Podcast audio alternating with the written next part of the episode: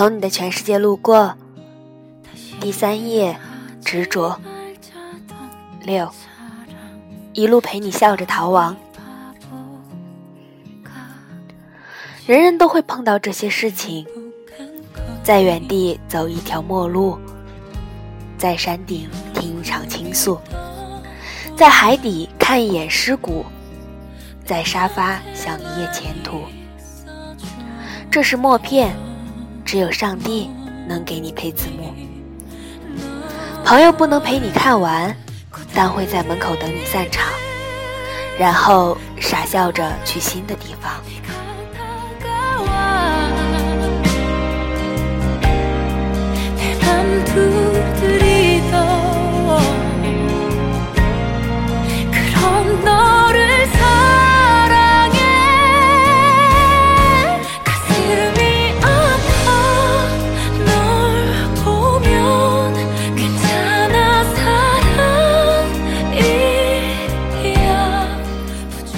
我有个朋友是富二代，非常有钱，属于那种倒拎起来抖两下，哗啦啦掉满地金银财宝的人。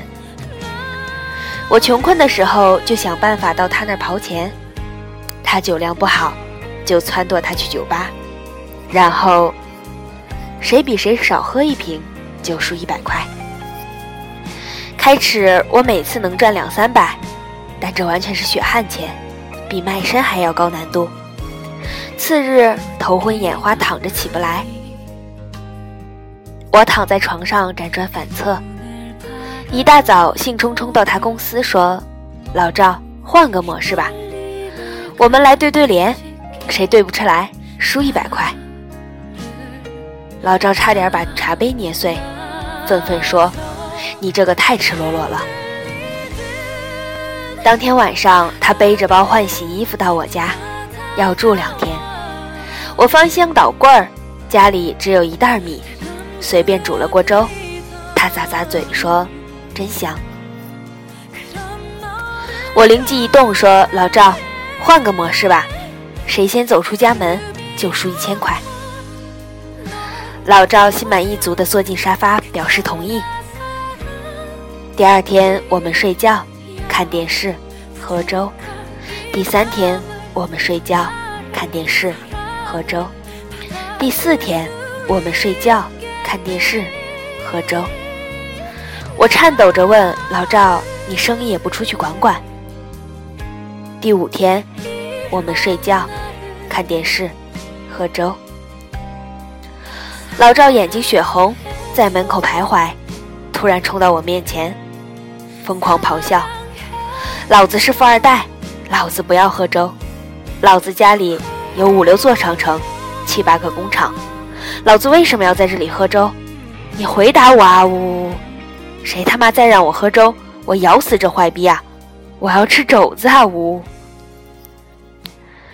半夜我饿醒了，听到厨房有动静，摸索着过去，发现老赵在煎东西，偌大的锅子，半锅油。里面飘着三四片火腿肠。我说哪儿来的？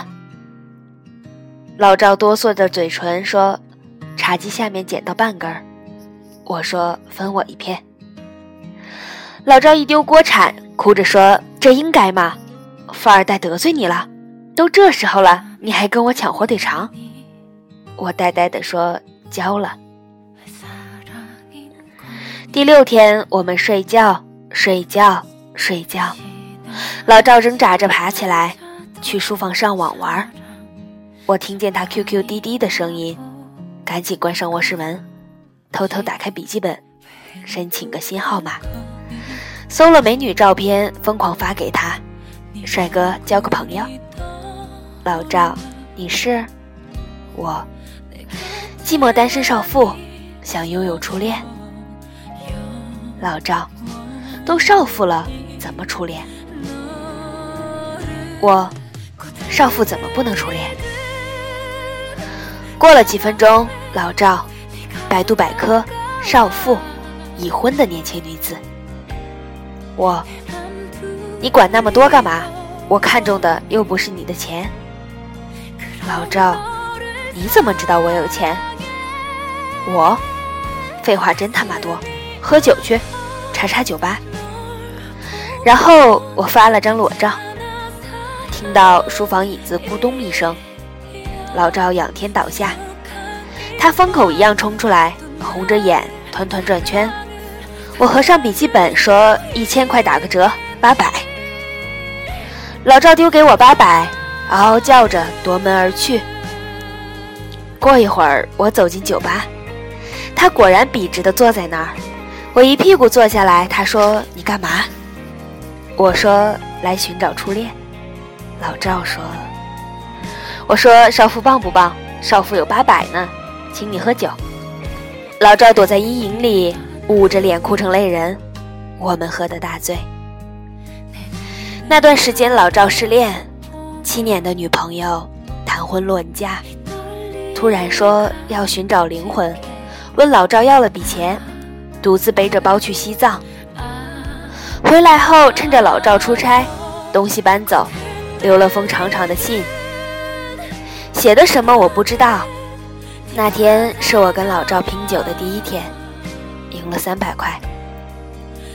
后来我在微博看到他女朋友和男人的合影，笑颜如花。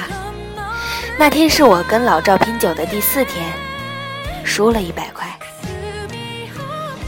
人人都会碰到这些事情，在原地走一条陌路，在山顶听一场倾诉，在海底看一眼尸骨，在沙发想一夜前途。这是默片，只有上帝能给你配字幕。